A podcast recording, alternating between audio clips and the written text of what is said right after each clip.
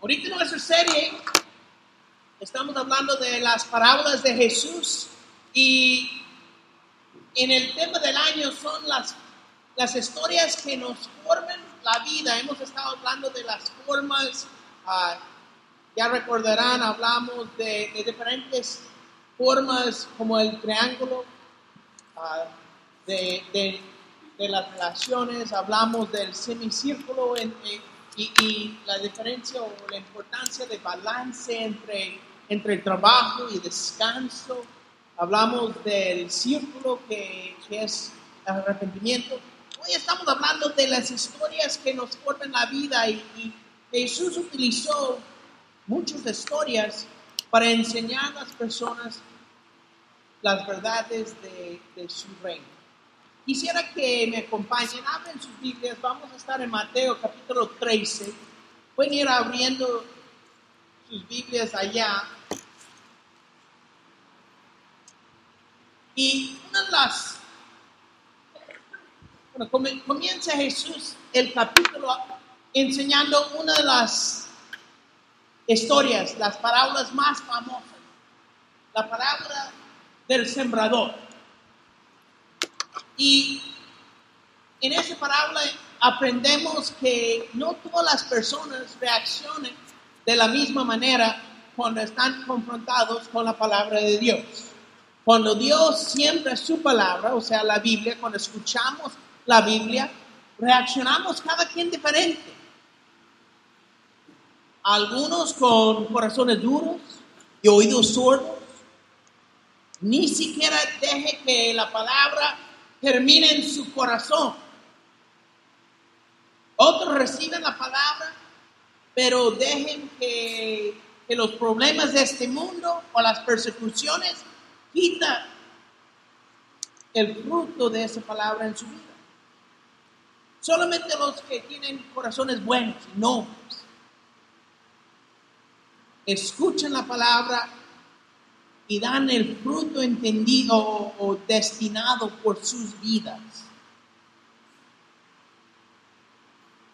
Entonces, vemos que el reino de los cielos será recibido por algunos, no todos, y rechazado por otros. Y esa verdad está más ampliado más adelante en la parábola que hoy vamos a estudiar, que es la palabra, la parábola de la mala hierba. Esa parábola solo se encuentra en el libro de Mateo y se encuentra en Mateo capítulo 13, versículo 24. Vamos a leer. Dice, Jesús les contó otra parábola. El reino de los cielos es como un hombre que sembró buena semilla en su campo, pero mientras todos dormían, llegó su enemigo y sembró mala hierba entre el trigo y se fue. Cuando brotó el trigo y se formó la espiga, apareció también la mala hierba. Los siervos fueron y el dueño le dijeron, Señor, ¿no sembró usted semilla buena en su campo? Entonces, ¿de dónde salió la mala hierba? Eso es obra de un enemigo, le respondió. Le preguntaron los siervos, ¿quiere usted que vayamos a arrancarla? No, le contestó. No sea que al arrancar la mala hierba, arranquen con ella el trigo. Dejen que crezcan juntos hasta la cosecha. Entonces les diré a los segadores,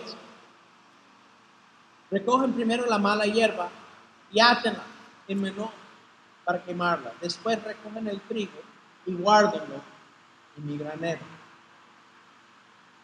A ver, el propósito de Jesús aquí es enseñar claramente los principios del reino de los cielos. Y por eso Él empieza, el reino de los cielos es como. Él quiere enseñar cómo es su reino, cómo es su reinado en esto. Entonces Jesús pretende a revelar los principios del reino de Dios, el reinado de Dios y cómo será manifiesto en la vida de su hijo Jesús.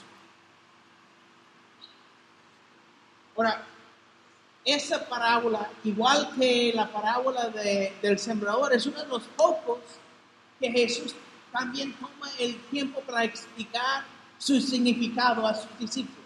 Entonces aquí no tenemos que, preguntarnos qué quisiera decir Jesús con esa parábola, porque él mismo nos dice, amén. Entonces nos hace bastante más fácil el trabajo. En Mateo capítulo 13, versículo 36, él explica. Y dice, una vez que se despidió de la multitud, entró a una casa, se le acercaron sus discípulos y le pidieron, explíquenos la parábola de la mala hierba del campo. El que sembró la buena semilla es el Hijo del Hombre, le respondió Jesús. El campo es el mundo. Y la buena semilla representa a los hijos del reino. La mala hierba son los hijos del maligno. Y el enemigo que la siembra es el diablo. La cosecha es el fin del mundo y los segadores son los ángeles. Así como se recoja la mala hierba y se quema en el fuego, la curará también en el fin del mundo. El Hijo del Hombre enviará a sus ángeles y arrancarán del- de, su reino a todos los que pequen y hacen pecado. Los arrojarán al horno encendido, donde habrá llanto y rechinar de dientes. Entonces los justos brillarán en el reino de su Padre como el sol. El que tenga oído, que oiga. Entonces, hoy vamos a enfocarnos en la explicación de Jesús de la parábola y después vamos a sacar algunas verdades de Amén. Entonces, en respuesta a la petición de los discípulos, Jesús identifica, uno, el sembrador. El que siembra es el Hijo del Hombre, o sea, Jesús. El que está predicando, el que, que está proclamando, como, como Mateo 4 dice, estaba proclamando las buenas nuevas del reino de Dios. El campo es el mundo donde Jesús está sembrando la semilla, donde Jesús ejercita, eh, ejercita, ese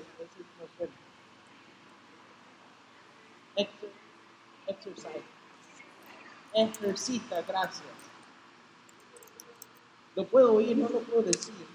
Um, donde Él tiene la autoridad, o sea, Él siempre en su campo, Él tiene la autoridad. En el mundo donde, en el cual vivimos nosotros, Jesús tiene la autoridad, amén. Después dice la semilla, la buena semilla. Ellos son los hijos del reino. Eso es un poco diferente que, que la parábola del sembrador.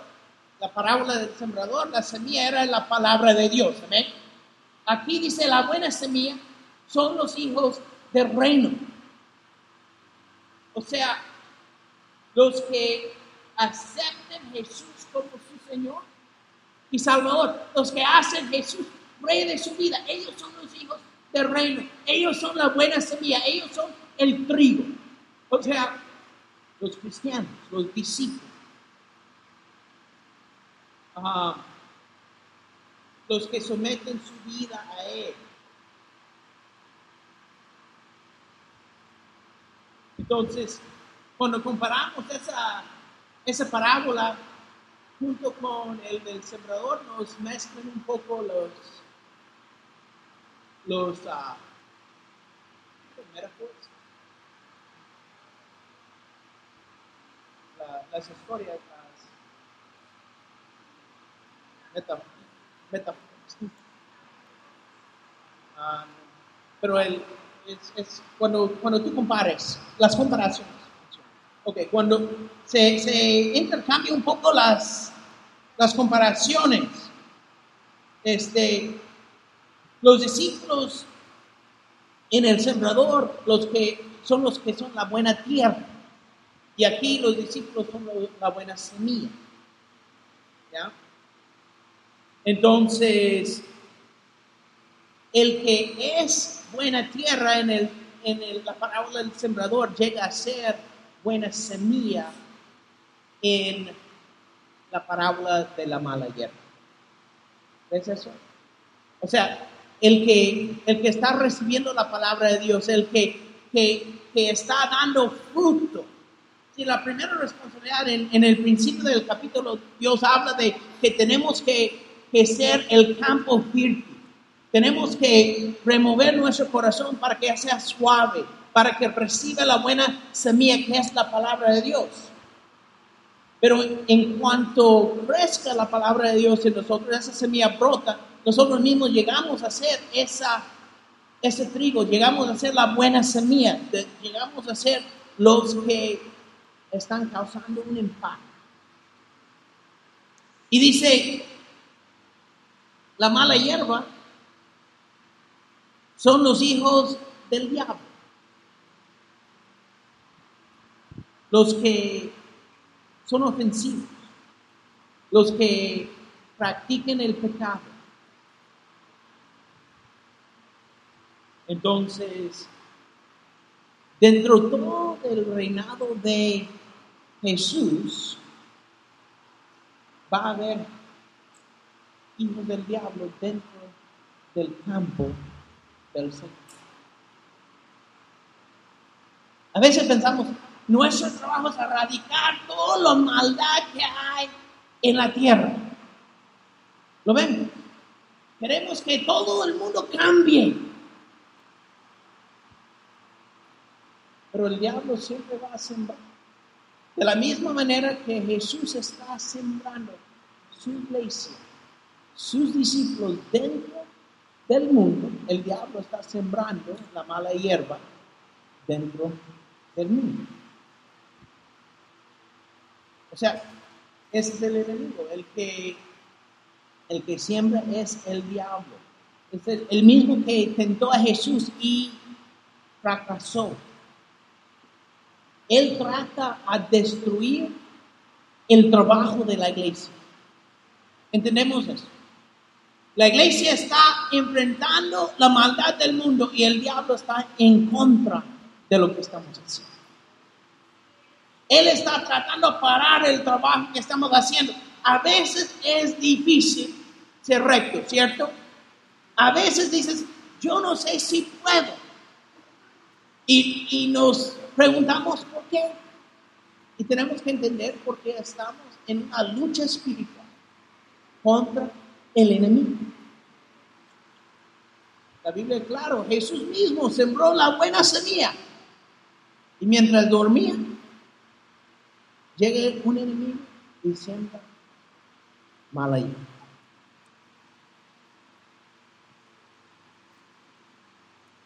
La cosecha es el final de los tiempos.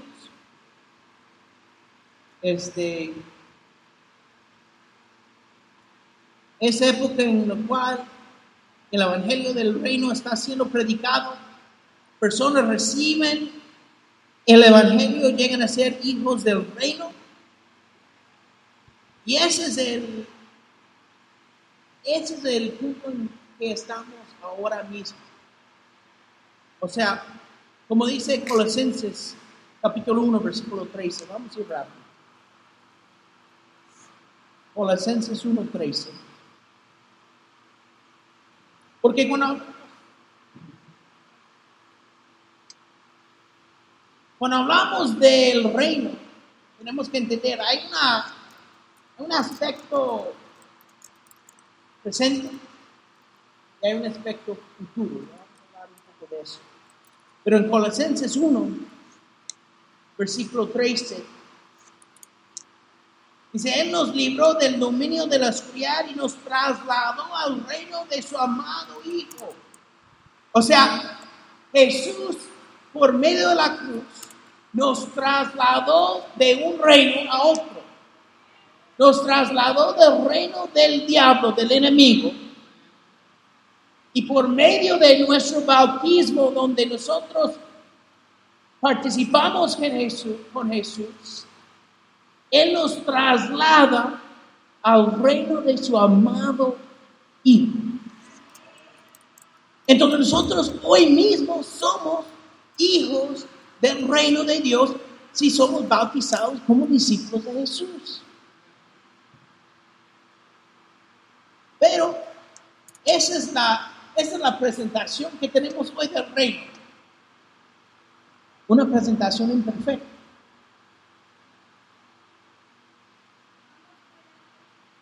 Habrá un tiempo donde la presentación del reino no será en un gimnasio con sillas de doblar, con cables por todas partes, con un predicador que está sudando como un loco.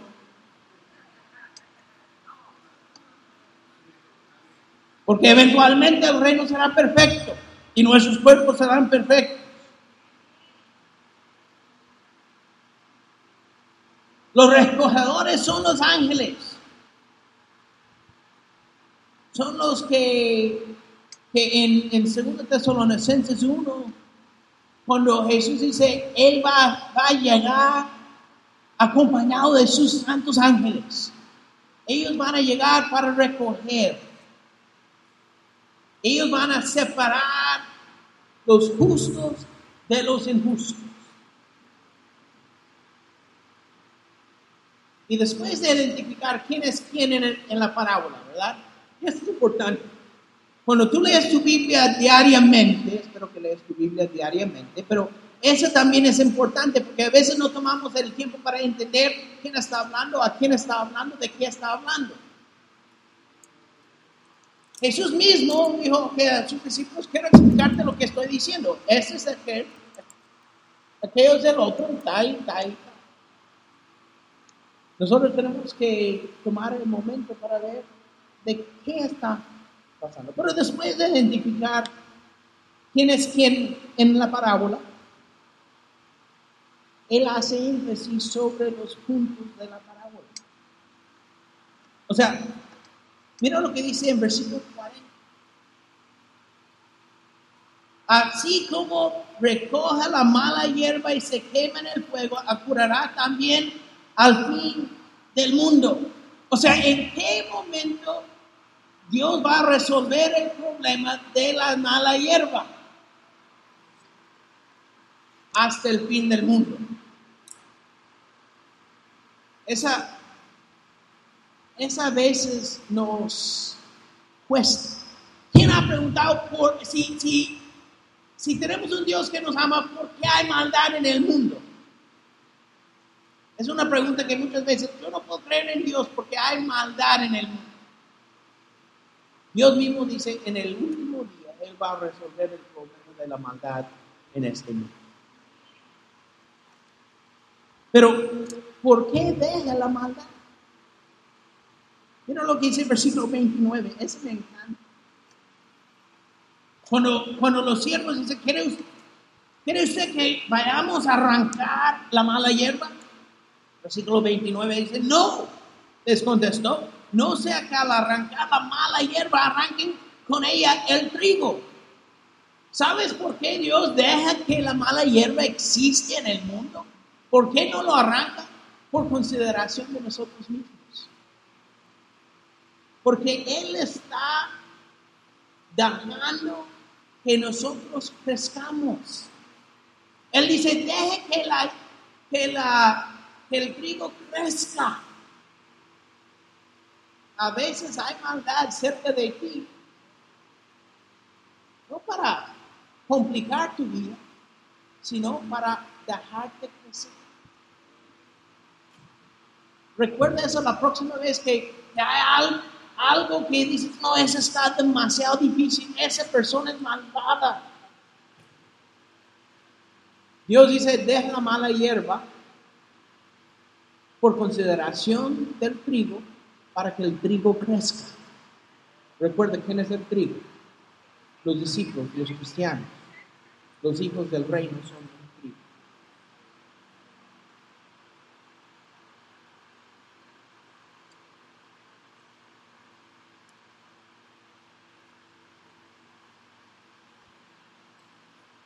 Versículo 42.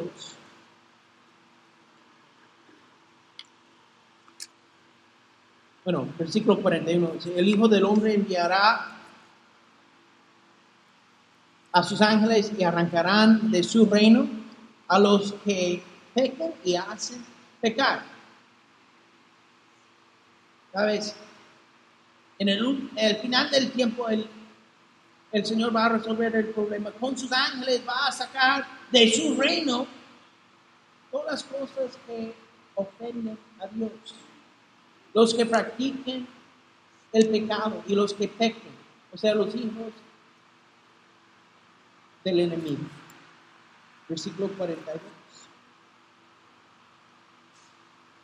Los arrojarán al horno encendido donde habrá llanto y rechinar de dientes. Entonces se va, va a resolver con ellos, o va a lidiar con ellos correctamente. Los va a mandar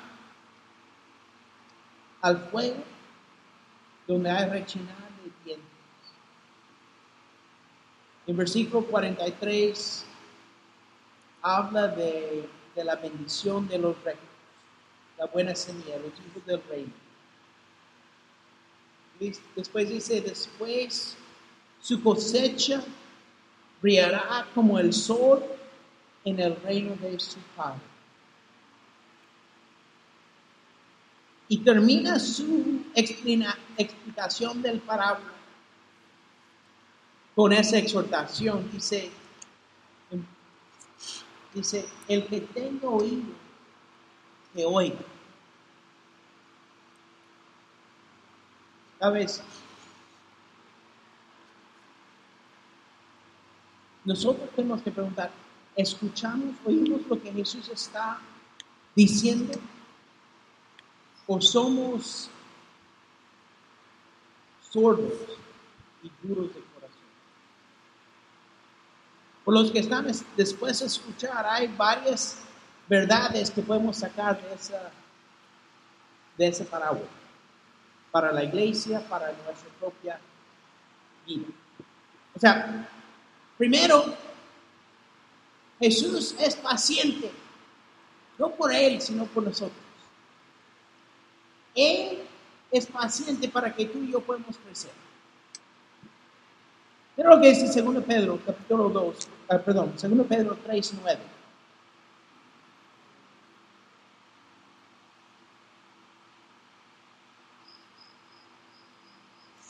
El Señor no tarda en cumplir su promesa, según entienden algunos la tardanza. Más bien, Él tiene paciencia con ustedes, porque no quiere que nadie perezca, sino que todos se arrepienten a veces nosotros tenemos que entender que Dios nos está, Él está aguantando para que tú y yo tengamos tiempo para arrepentirnos. Él no viene a juzgar a los malvados porque está dándonos a nosotros tiempo para arreglarnos con Él. Él, él desea que todos lleguen a incluye nosotros. Ahora, tenemos que entender, eso no precluda la disciplina dentro de la iglesia. Si Jesús va a esperar hasta el último día para juzgar a los malvados, entonces no hay disciplina en la iglesia. Eso no es lo que está diciendo. Mateo 18 habla de la necesidad de disciplina en la iglesia. 1 Corintios 5 también, también, según Tesalonicenses 3, todos hablan de eh, Pablo da instrucciones a las iglesias en cuanto a la disciplina. Pero el punto de la parábola es que Jesús mismo no va a hacer nada visible hasta el final del tiempo cuando Él regrese con sus ángeles. Ahora, los de nosotros en la iglesia, mientras tenemos una responsabilidad personal, de practicar la disciplina en la iglesia con nuestros hermanos si rehúsen arrepentirse. O sea, eso es algo que es necesario.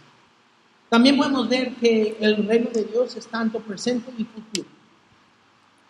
En versículo 41 de Mateo 13.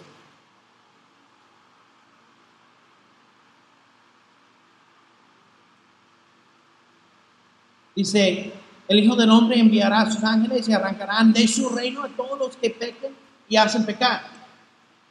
O sea, en versículo 43 dice, entonces los justos brillarán en el reino de su Padre como el sol. O sea, como Pablo enseña en otros lugares, Jesús reina ahora y cuando Él venga va, va a dar el reino a su Padre. Él no está regresando para formar su propio reino. Él está regresando para recobrar su reino y entregarlo a su Padre. ¿Entiende eso? Eso es, eso es importante porque hay, hay algunos que piensan que Jesús viene y va a reinar mil años en la tierra, que, que va a pelear batallas. Y eso no es lo que está diciendo. Jesús regresa, cuando Él regresa con sus ángeles, regresa para recobrar su reino y entregarlo a su Padre. Él viene para darnos la oportunidad de entrar. Entonces estamos en un reino, un, reino imperfecto, um, pero estamos esperando un reino perfecto. Entonces, yo sé que ustedes no se han no se han pensado que ya han llegado al cielo, ¿verdad? La iglesia en sí es el reino de Dios, pero es solo el reflejo. Nos, nos enseña a decir no al pecado, nos enseña a, convivir y tener, tener buena confraternidad. La, la iglesia es increíble, amén. A mí me encanta la iglesia, mis mejores amigos están aquí, las mejores vivencias de mi vida han sido aquí. Las personas que más me han ayudado en mi vida están aquí. Pero también han pecado contra mí aquí. Me han ofendido aquí. Me han maltratado aquí. En el reino de Dios. Porque todavía no hemos sido cambiados. Sí, Jesús dice cuando Él regresa, en un batir de ojos, todo será, bueno, Pablo dice, en un batir de ojos, todo será transformado. Y lo viejo pasará y lo nuevo, lo perfecto. El cuerpo mortal que no sirve de mucho, te duele en la mañana cuando tratas de salir de la cama. Te duele en la tarde cuando tratas de hacer algo. En un instante será cambiado. Y esa tierra que está echando a perder, yo aprecio todos los que quieren salvar la tierra, no van a poder hacerlo, porque Dios mismo dice que Él lo va a destruir. Entonces, ese globo en el cual vivimos es desechable. ¿Verdad? Porque Dios mismo dice que cuando Él termine de utilizarlo, lo va a desechar. amén. Yo creo que tenemos que cuidar los recursos, tenemos que tratar bien a la tierra, porque queremos dejarlo lo mejor posible para las próximas generaciones, pero en el, en el momento que Dios dice, ya terminé, ya terminó se va al bote. Y no creo que de reciclaje.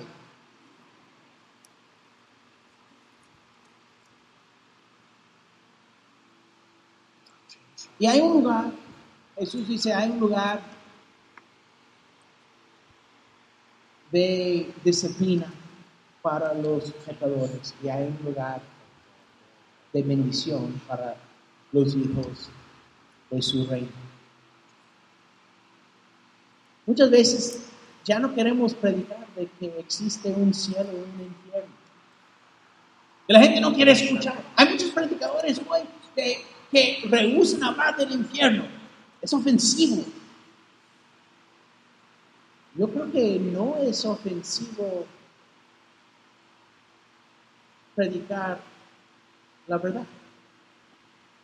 O sea, de la misma manera que nuestra esperanza es algún día estar junto con Dios en el cielo, Jesús hace muy claro en sus enseñanzas que si rehusamos cambiar, si decidimos practicar el pecado,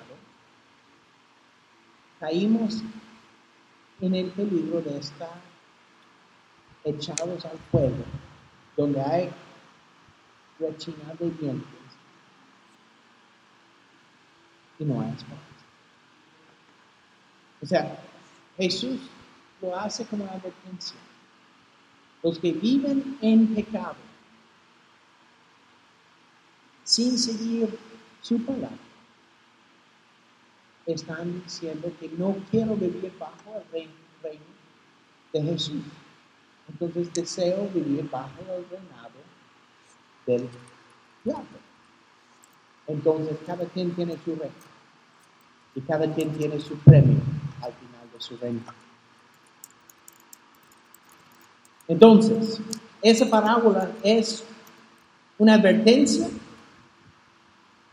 para todos nosotros que no nos dejamos ser influenciados por el mal. Tenemos que tomar la decisión, voy a dejar que la palabra de Dios, la gente de Dios me influencia más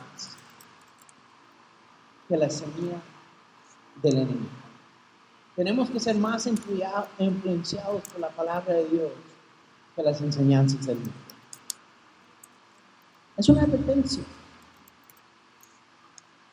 En 1 Pedro, capítulo 5, una escritura conocida, Pedro dice, el diablo como león rugiente está buscando el momento para devorarnos. No duerme. Él está pendiente, Él nos busca en nuestra debilidad. Por eso tenemos que tener personas a nuestro alrededor que nos ayuden. Tenemos que tener la palabra de Dios en nuestro corazón que nos fortalezca. Porque el diablo no se cansa de tratar agarrarnos. Y aprendimos de esa parábola que el reino del cielo va, va a expandir cuando más personas llegan a ser hijos del reino por escuchar el Hijo de Dios. Entonces, ese es nuestro trabajo como iglesia, influenciar a otros, traer a otros, ayudarles a ellos a entender que Dios tiene un propósito para su vida, entender que Dios tiene algo mejor de lo que el mundo ofrece.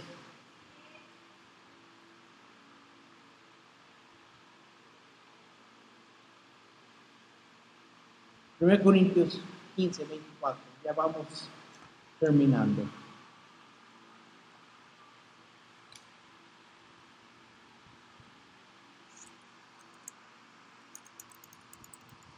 Entonces vendrá el fin, cuando Él, o sea Jesús, entregue al, el reino a Dios, al Padre, luego de destruir todo dominio, autoridad y poder.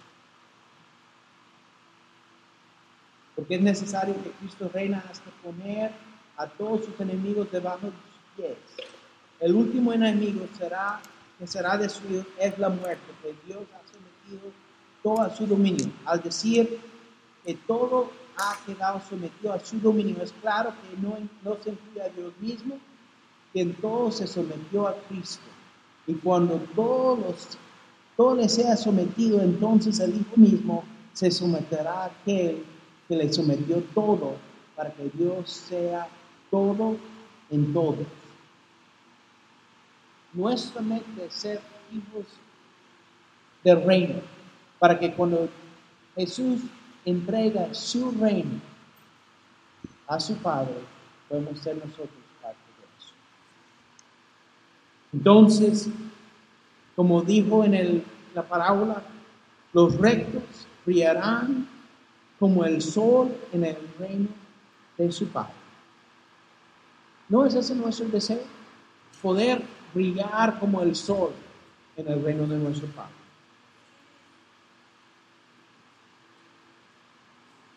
Y si no es tu deseo, hay que recordar lo que Jesús dijo en, Juan 3, versículo 5. Les digo que a menos que uno es nacido de agua y del Espíritu, no puede entrar en el reino de Dios. El que tenga oídos para oír, que oiga. Que Dios lo bendiga.